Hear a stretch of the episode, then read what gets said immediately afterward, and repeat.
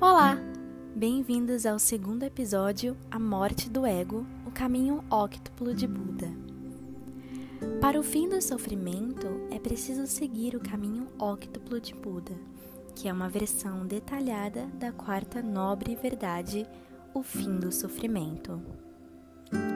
O caminho óctuplo de Buda é constituído por oito fatores, a qual deve ser exercido sempre para a busca pela paz e a ausência do sofrimento. 1. Um, a compreensão correta. Isso é a visão que temos sobre o mundo, a qual cada indivíduo vê o mundo de acordo com sua própria realidade. Mas nem sempre essa realidade é aquilo mesmo.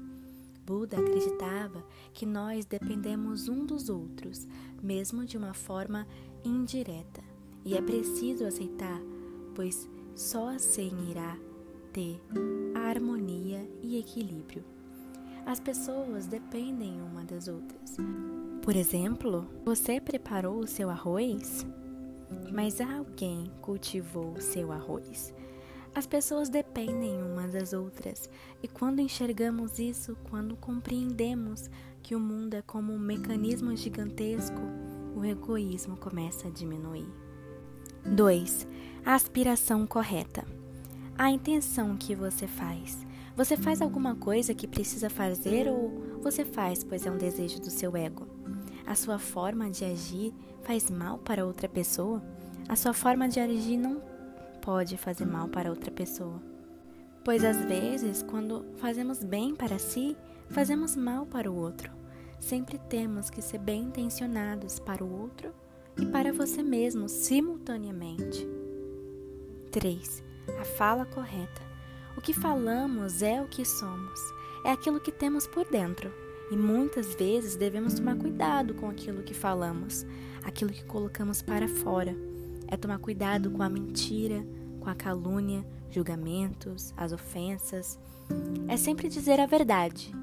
E se não tiver nada para falar, fique em silêncio, pois o silêncio muitas vezes tem mais poder do que as palavras. Uma vez, Buda estava com seus discípulos e um rapaz cuspiu e xingou Buda. Buda permaneceu em silêncio. Porém, seus discípulos mostraram-se frustrados com a situação. Então Buda disse aos discípulos: vocês se mostram exatamente como ele. Buda queria dizer que temos que ter a intenção correta e a fala correta. Os discípulos logo não entenderam muito o que Buda quis dizer, então perguntaram para Buda o porquê que ele não ficou frustrado com a situação. E Buda disse: A paz está dentro de você mesmo. Não procure a sua volta. 4. A ação correta. Seja lá o que você for fazer para satisfazer os seus desejos e instintos, não pode fazer mal ao outro. E para isso, precisamos pensar no outro, nem mesmo que indiretamente. E isso desenvolvemos a compaixão. E a compaixão é uma das várias ferramentas para diluir o ego. Tendo compaixão, eu me volto para o todo e não para o indivíduo separado. 5 o meio de vida correto. É como trabalhamos. Por exemplo, um padeiro está produzindo alimentos e, segundo Buda, ele está no meio de vida correto.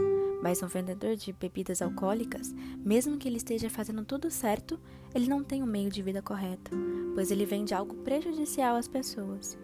Ele pode desencadear um acidente, vender bebidas para alguém viciado. É como se fosse um traficante pacífico que não mata ninguém mas vende droga. Ou um cafetão que administra meretrizes. Ele não está metido em prostituição, mas ele financia. O seu meio de vida não tem que ser apenas honesto e digno, como tem que ser pró-vida. Ele tem que fazer bem para as outras pessoas também, além de você mesmo. 6.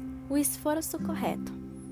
É você ter a prática daquilo que é bom manifestando a bondade onde ela não existe, não manifestando o mal onde existe, é extinguindo o mal onde existe, é ser bem intencionado mesmo que o mal existe, é você não entregar na mesma moeda.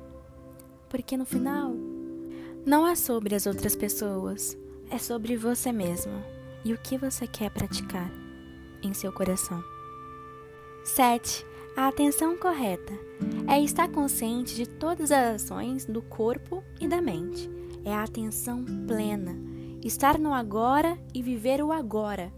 Ou seja, se você estiver em um lugar fazendo alguma coisa, esteja 100% naquilo. É dedicar toda a sua presença mental, espiritual e física à atividade que você está fazendo.